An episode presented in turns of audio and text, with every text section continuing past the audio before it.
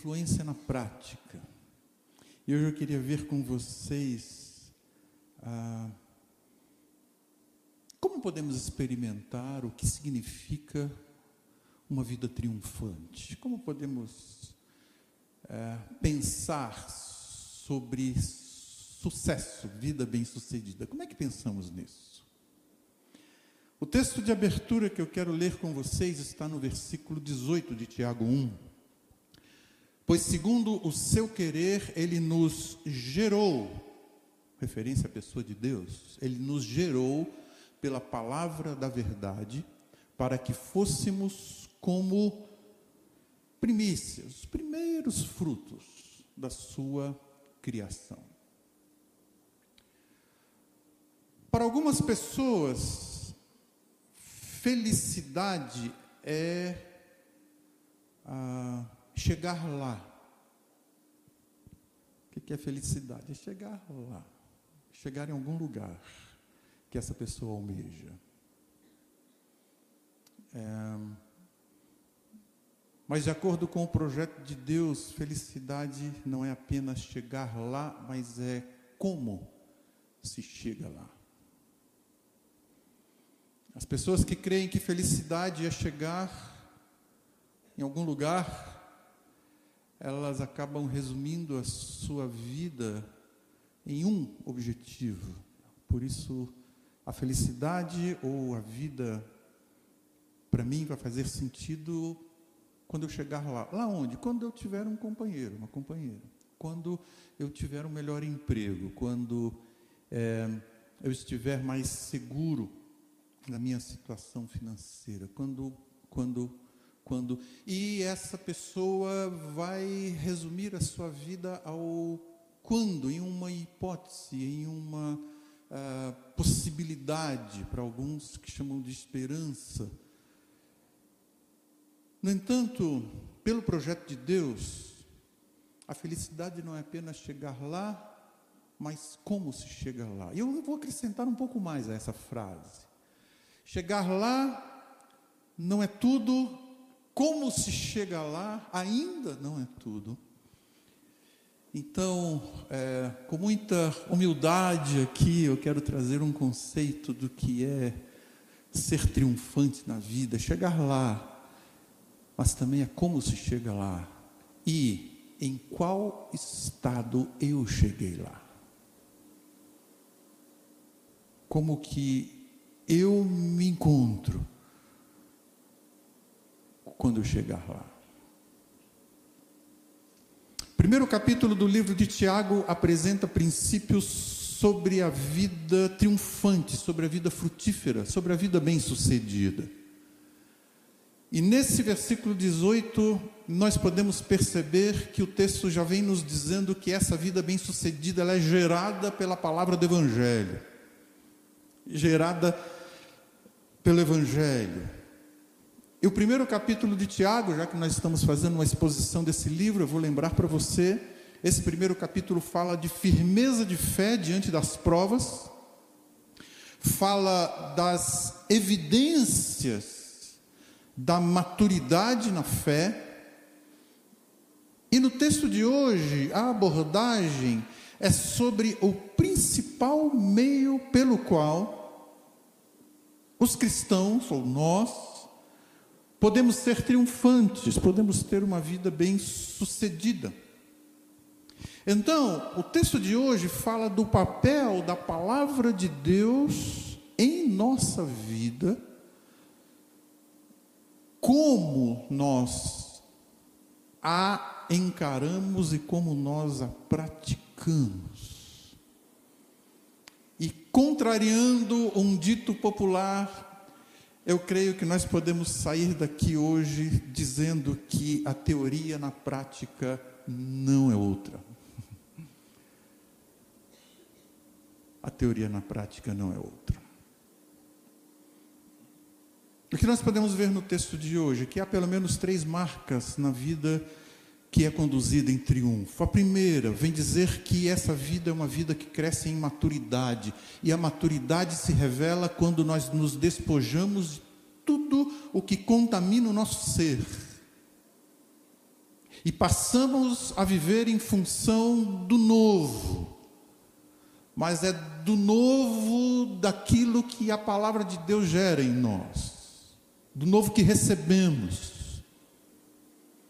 Segundo lugar, o que nós podemos ver como marca de uma vida triunfante, uma vida bem-sucedida, é que essa vida mantém como objetivo não apenas se despojar daquilo que contamina, o que é mal, mas também essa vida é impulsionada, é capacitada para fazer a coisa certa. O Evangelho não só é, vai nos dizendo dos nãos da nossa vida, muito diferente disso. Ele vai nos dizendo daquilo que acrescentamos de positivo na nossa vida. E em terceiro lugar, o texto de hoje que nós vamos estudar fala que essa vida bem-sucedida vai desembocar, a vida em maturidade vai desembocar em práticas muito específicas. Não é qualquer coisa, não é qualquer fruto que o Evangelho gera em nós. Não é só porque uma pessoa está dizendo de Deus, Deus, Deus, que significa que a, a sua vida já foi moldada de acordo com o projeto de Deus. Um filósofo, teólogo, considerado o pai do secularismo, o pai do existencialismo, no início dos anos 1800, Kierkegaard, ele diz que a palavra de Deus é perfeita porque procede de um Deus perfeito, falando para mim e falando sobre mim, considerado o pai do existencialismo, reconhece o valor da palavra de Deus. Então, o propósito de nós estudarmos esse texto de hoje é resgatar a percepção de que, ainda que a Bíblia tenha sido escrita muito tempo atrás, ela foi dada por Deus que é eterno. A palavra de Deus foi dada por um Deus que é eterno, foi dada por um Deus que é eterno. Por isso é aplicável a todas as gerações, sendo capaz de nos formar, de nos, nos habilitar para toda boa obra, como disse segunda Timóteo capítulo 3. O que é que nós podemos aprender no texto de hoje sobre a vida triunfante, sobre a vida bem-sucedida? Eu gostaria de considerar com vocês três aspectos. Primeiro deles, quando nós falamos sobre vida triunfante, esse texto vai nos levar a dois verbos: ouvir e agir. Ouvir e agir. Vamos olhar versículos 19 a 21 de Tiago 1. O texto diz assim: Meus amados irmãos, tenham isso em mente. Algumas versões, é, sabeis, é, saibam isso. Tenham isso em mente, sejam todos prontos para ouvir, tardio para falar, tardio para se irar, porque a ira do homem não produz a justiça de Deus. Portanto, livrem-se de toda a impureza, da maldade que prevalece, maldade que prevalece, e acolham humildemente a palavra em vós implantada, ou implantada em vocês, a qual é poderosa para livrar a alma de vocês, poderosa para salvá-los. Nós podemos perceber de antemão que esse, portanto, tenham isso em mente, ou como diz o texto, ah, saibam disso. É, um, é uma indicação que está trazendo o assunto anterior para a nossa reflexão.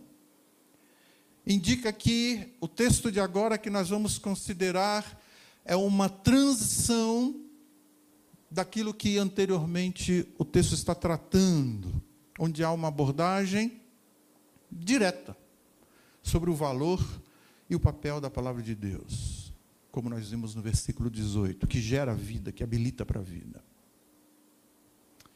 Ah, o livro de Provérbios fala que o hábito de falar com moderação está conectado à sabedoria, principalmente mostrando que a fala precipitada quase sempre vem com um tempero ácido de ira. A fala que ofende, a fala que fere, a palavra que corta o coração do outro ou de outros, grande parte das vezes, vem com esse tempero da ira. A ira descontrolada leva à fala descontrolada.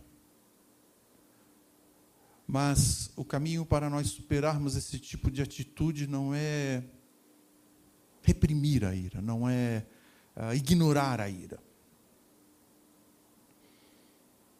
No entanto, o assunto desse texto nem é tanto o, o que falar menos é melhor do que o falar mais, embora outros textos sejam assertivos sobre isso. Mas não é a ênfase desse texto. É, o foco desse texto recai sobre o nascedouro das expressões da ira. A ideia desse texto é mostrar que o falar com ira é também uma forma que estou abrindo as comportas do meu coração com tudo aquilo que gera tragédia na vida do outro e na minha própria vida. Mas ah, esse texto também vai falar é, num sentido de, de que o meu falar com ira é aquele que também muitas vezes provoca a ira do outro, é a provocação. As emoções normalmente são um produto da pessoa na sua totalidade. O efeito da palavra de Deus em nós transforma não somente o nosso falar, mas transforma o nascedouro de tudo aquilo que vem como expressão no nosso falar, transforma o coração. Versículo 20 está dizendo: Porque a ira do homem não produz a justiça de Deus. Isto é, a, o texto está dizendo que a ira do homem não produz a vida que planejou para que tenhamos. Em outras versões, o texto diz: a ira do homem expressa dessa forma não é condizente com aquilo que recebemos da palavra de Deus, vinculado ao que o versículo 18 está dizendo. Então vejam, contraste aqui é entre a ira humana e a justiça divina. E o texto vem mostrar que a ira humana transborda da nossa carnalidade, em contraste com a vida de Deus em nós, que se caracteriza por mansidão, domínio próprio, bondade e benignidade. Então, amados, por essa causa a ira humana não é a maneira da pessoa tornar-se mais semelhante a Cristo, ou não é uma característica de que a palavra de Deus implantada em nós está frutificando. Não é a característica do coração crescendo em maturidade. E olhando para o versículo 21, novamente, inicia-se pela expressão por isso, ou portanto, demonstrando essa conexão aí entre todos esses assuntos. A palavra de Deus, nosso falar, nossa atitude, nossas expressões e aquilo que está contaminando o nosso coração. E quando o texto está dizendo que ela é poderosa para trazer uh, livramento, algumas versões, para salvá-lo, aqui não é a salvação, conversão, na forma da dádiva da vida eterna que o texto se refere, mas significa livramento, como também em outros momentos Tiago vai usar essa mesma expressão, como por exemplo em 5:20. Nós vamos ver se Deus permitir mais para frente. no sentido de que um estilo de vida pecaminoso, malicioso, não tratado, é, só vai desembocar em tragédia. E significa que essa pessoa não está frutificando. Ela não conhece a vida bem-sucedida. Como nós lemos no início do versículo 18, o texto está dizendo que Deus nos gerou, deu vida, pela palavra. Logo, a palavra que Deus nos deu e palavra de Deus ah, é que vai nos dando o poder para nós vivermos triunfantemente, experimentar essa vida em abundância. E que não significa vida sem luta. E é bom sempre nós lembrarmos disso. Enquanto estamos falando de vida bem-sucedida, vida triunfante, isso não significa que essa vida não experimenta lutas muito diferentes disso. Aliás, os primeiros versículos, se você acompanhou a exposição de Tiago, nós tratamos sobre isso, foi, foi tratado, foi, uh, foi, tratado sobre isso aqui no, nos cultos. Talvez por isso, a maioria dos salmos, principalmente os de Davi, são sobre lutas, desafios.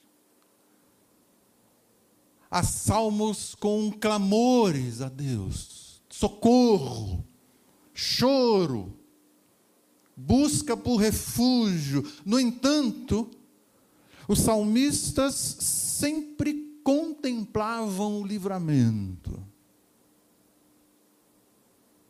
Eles sempre contavam com Deus para o livramento, experimentavam o livramento. Então, vida triunfante acontece num contexto de lutas e esperança da vitória, acontece nas desconstruções e na reconstrução. Por isso que o texto diz: livrem-se, mas acolham. Algumas versões dizem: vão se despojando daquela maldade que tenazmente assedia, mas, ao mesmo tempo, vão recebendo, vamos recebendo aquela palavra que foi implantada. Então, em primeiro lugar, falando de vida bem-sucedida, o texto está nos trazendo a é, considerar dois verbos: ouvir e agir. Teoria, na prática, não é outra. Segundo lugar, quando esse texto vem falar de vida triunfante, o texto vem falar sobre ouvintes e praticantes. Wallace, não é a mesma coisa? Não acabamos de falar de ouvir e agir, e agora você está dizendo ouvinte e praticante. Versículos 22 a 24.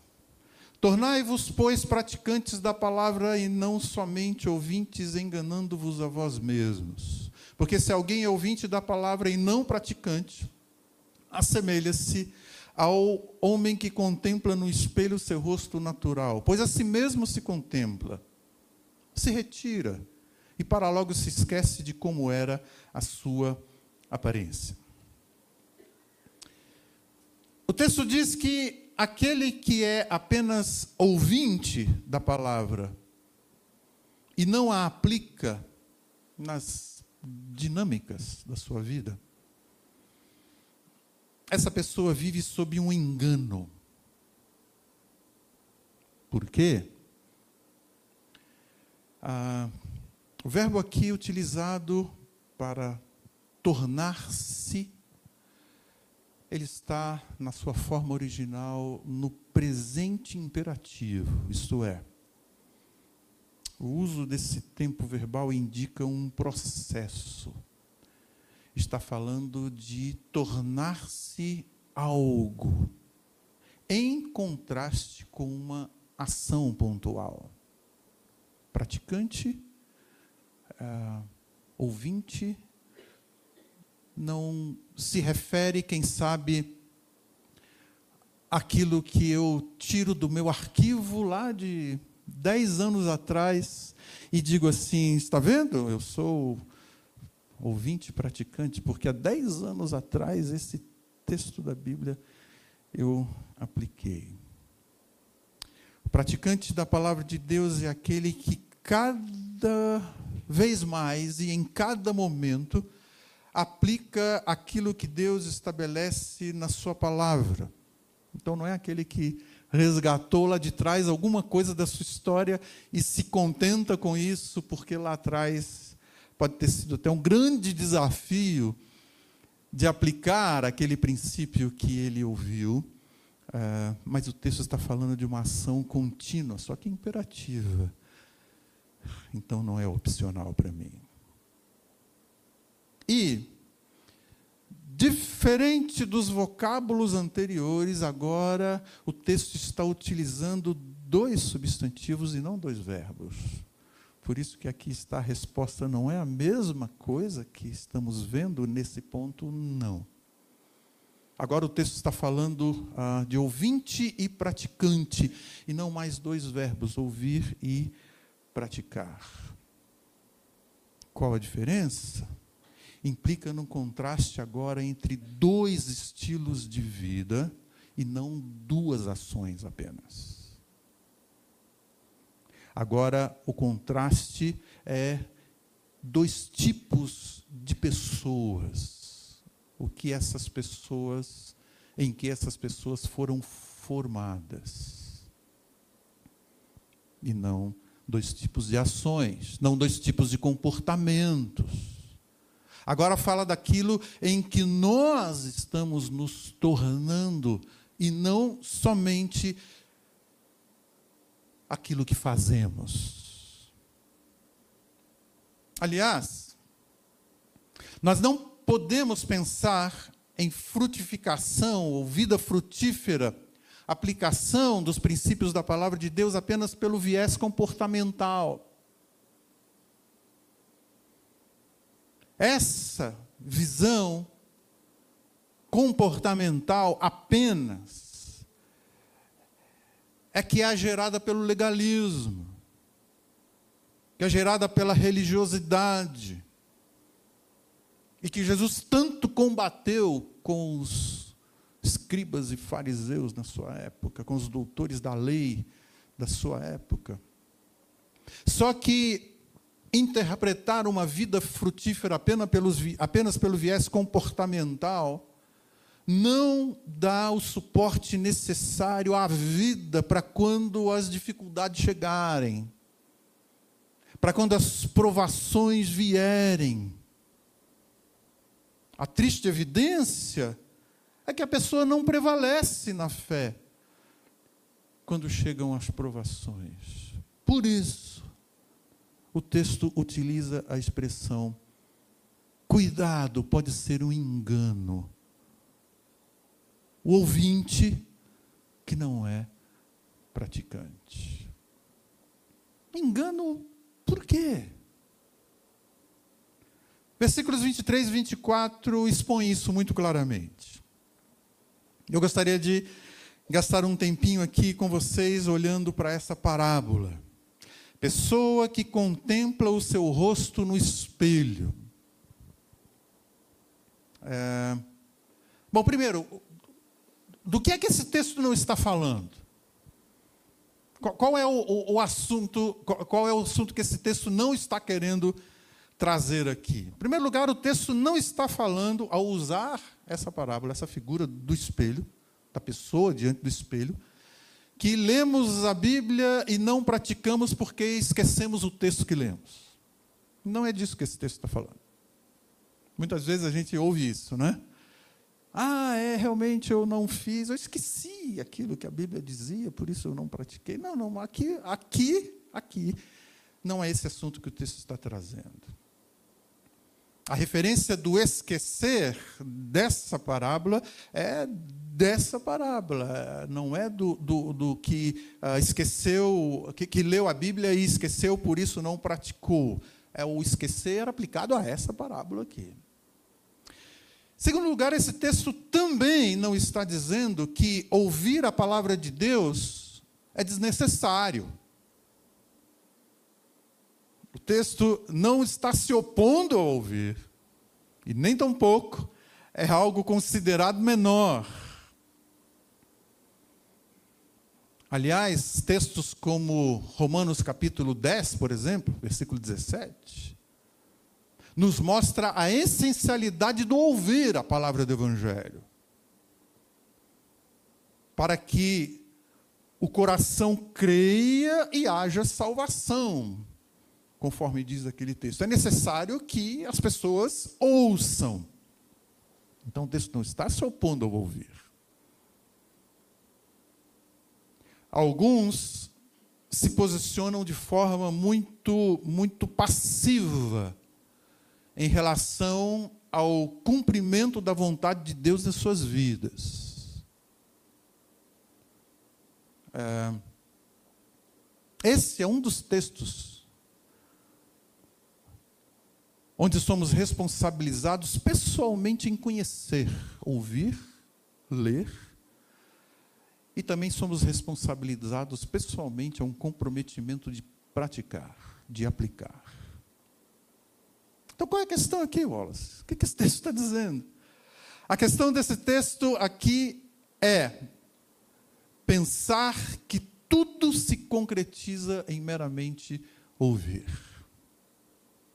Ah, eu vou lá para ouvir a palavra de Deus. Cuidado pode ser um engano, é parte de um processo. A vida bem-sucedida, a vida frutífera não se concretiza apenas pelo ouvir. Então vamos entender essa parábola aqui. O que é que o texto está querendo dizer? O espelho é um reflexo. O espelho não não escaneia a nossa personalidade. O espelho não é pessoal, é uma imagem, é um reflexo.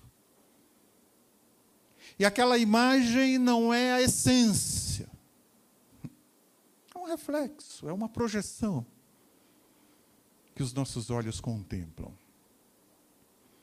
Então, no espelho, nós vemos uma imagem e essa parábola está sendo usada aqui para mostrar que a palavra de Deus, quando frutifica, não atua apenas naquilo que aparentamos ser, mas naquilo que devemos e podemos ser. Isto é, a palavra de Deus atua na essência do nosso ser. É um contraste que essa parábola está querendo enfatizar entre a projeção de uma imagem e a essência, sugerindo um contraste entre a realidade daquilo que realmente nós somos e a realidade daquilo que muitas vezes é só projetado aquilo que a nossa natureza humana é na realidade e aquilo que a palavra de Deus pode gerar.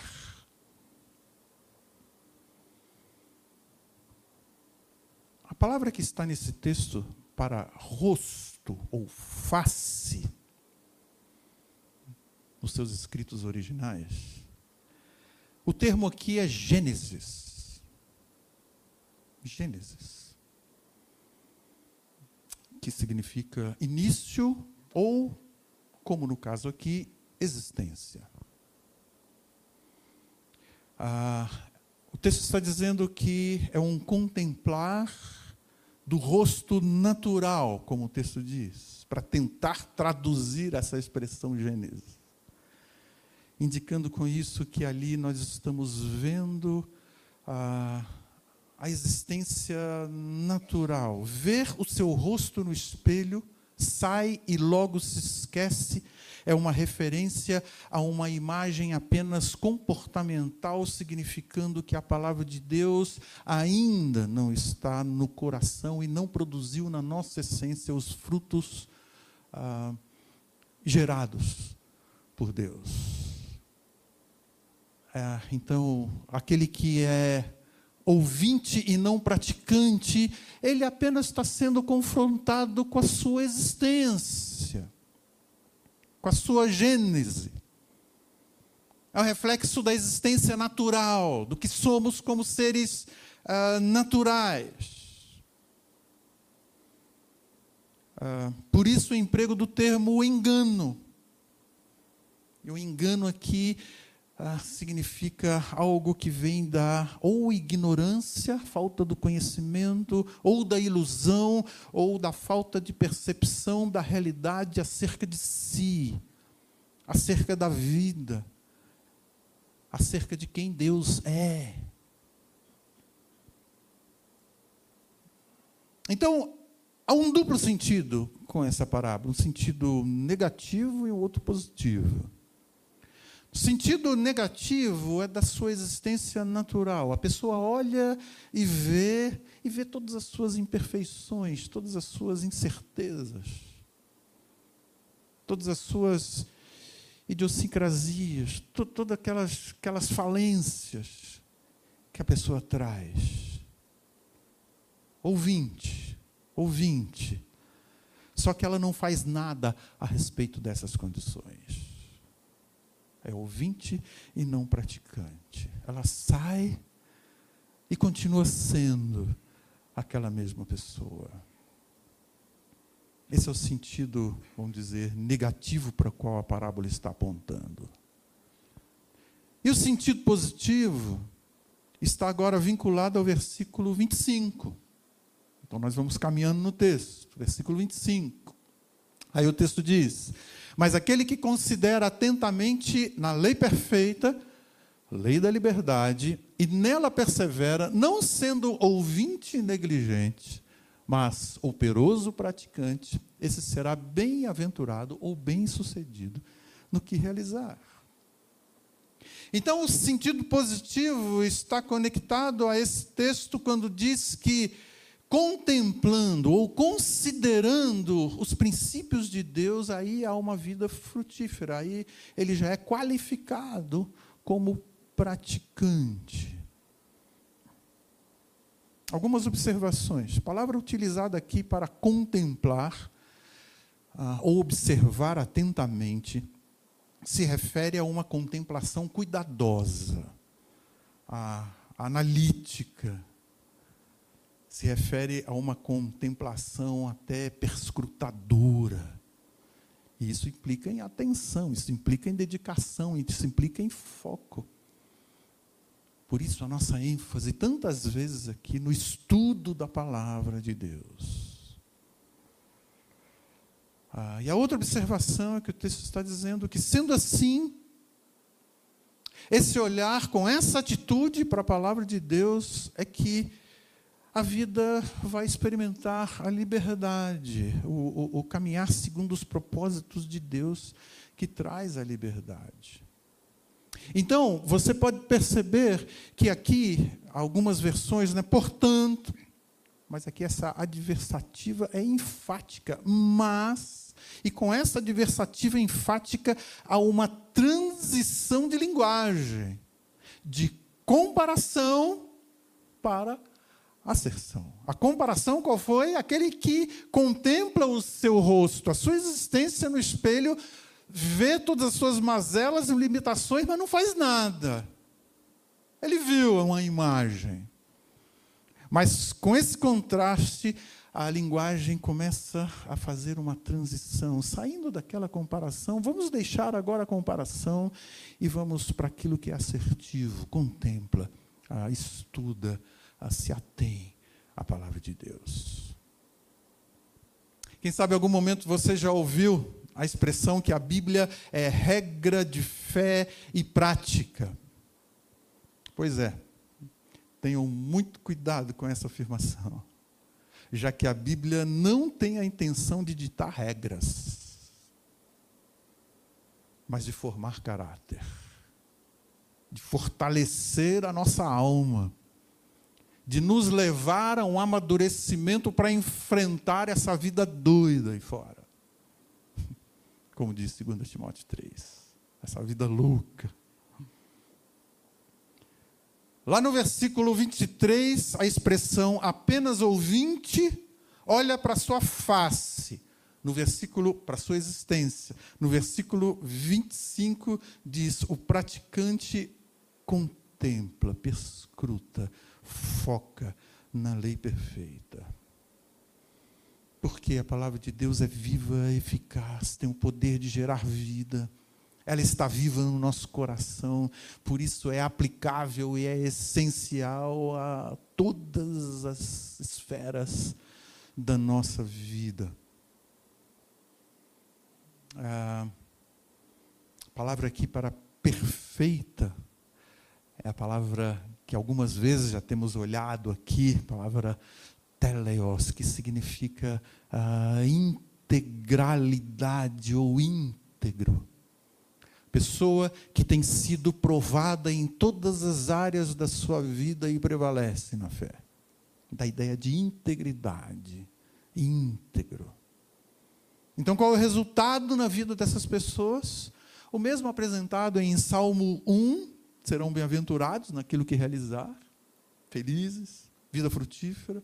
O mesmo resultado que o Senhor Jesus deixou claro quando estava ministrando às pessoas, Lucas capítulo 11, felizes são os que ouvem a palavra de Deus e seguem. Mesmo resultado, Tiago só está é, refletindo aquilo que a palavra de Deus já vem dizendo.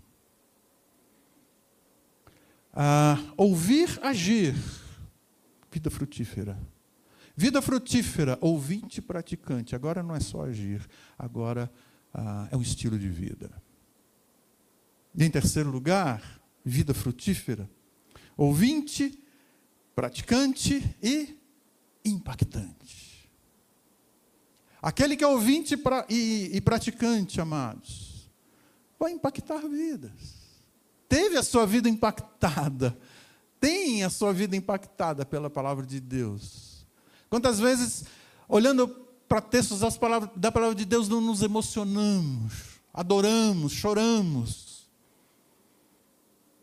é o Deus perfeito falando pela sua palavra perfeita para mim e sobre mim. Agora os versículos 26 e 27. Se alguém supõe ser religioso, deixando de refrear a sua língua, antes enganando o próprio coração, a sua religião é vã. É maquiagem, é cosmético. A religião pura e sem mácula para com o nosso Deus e Pai é esta: visitar os órfãos, as viúvas nas suas tribulações, ah, e a si mesmo guardar-se incontaminado do mundo. Na vida frutífera há evidências muito práticas, muito concretas, e isso em todas as áreas da nossa vida. Novamente, o texto está provocando aqui uma reflexão sobre a autenticidade daquilo que a palavra de Deus gera no nosso coração. Sem querer ser muito repetitivo, ações comportamentais são apenas evidência de algo que deve estar acontecendo no coração, senão é engano e algumas vezes hipocrisia quando a pessoa tem consciência que não é aquilo que transparece ser. As convicções que a palavra de Deus produz na nossa vida é que trazem os frutos visíveis em harmonia com aquilo que é projeto de Deus. Pelo poder de Deus que, que atua em nós. Que é aquilo que, que só o Espírito de Deus é capaz de produzir em nós poder daquilo que devemos e podemos ser. Esse poder procede de sermos praticantes da verdade, ah, da palavra do Evangelho que vem transformando o nosso ser.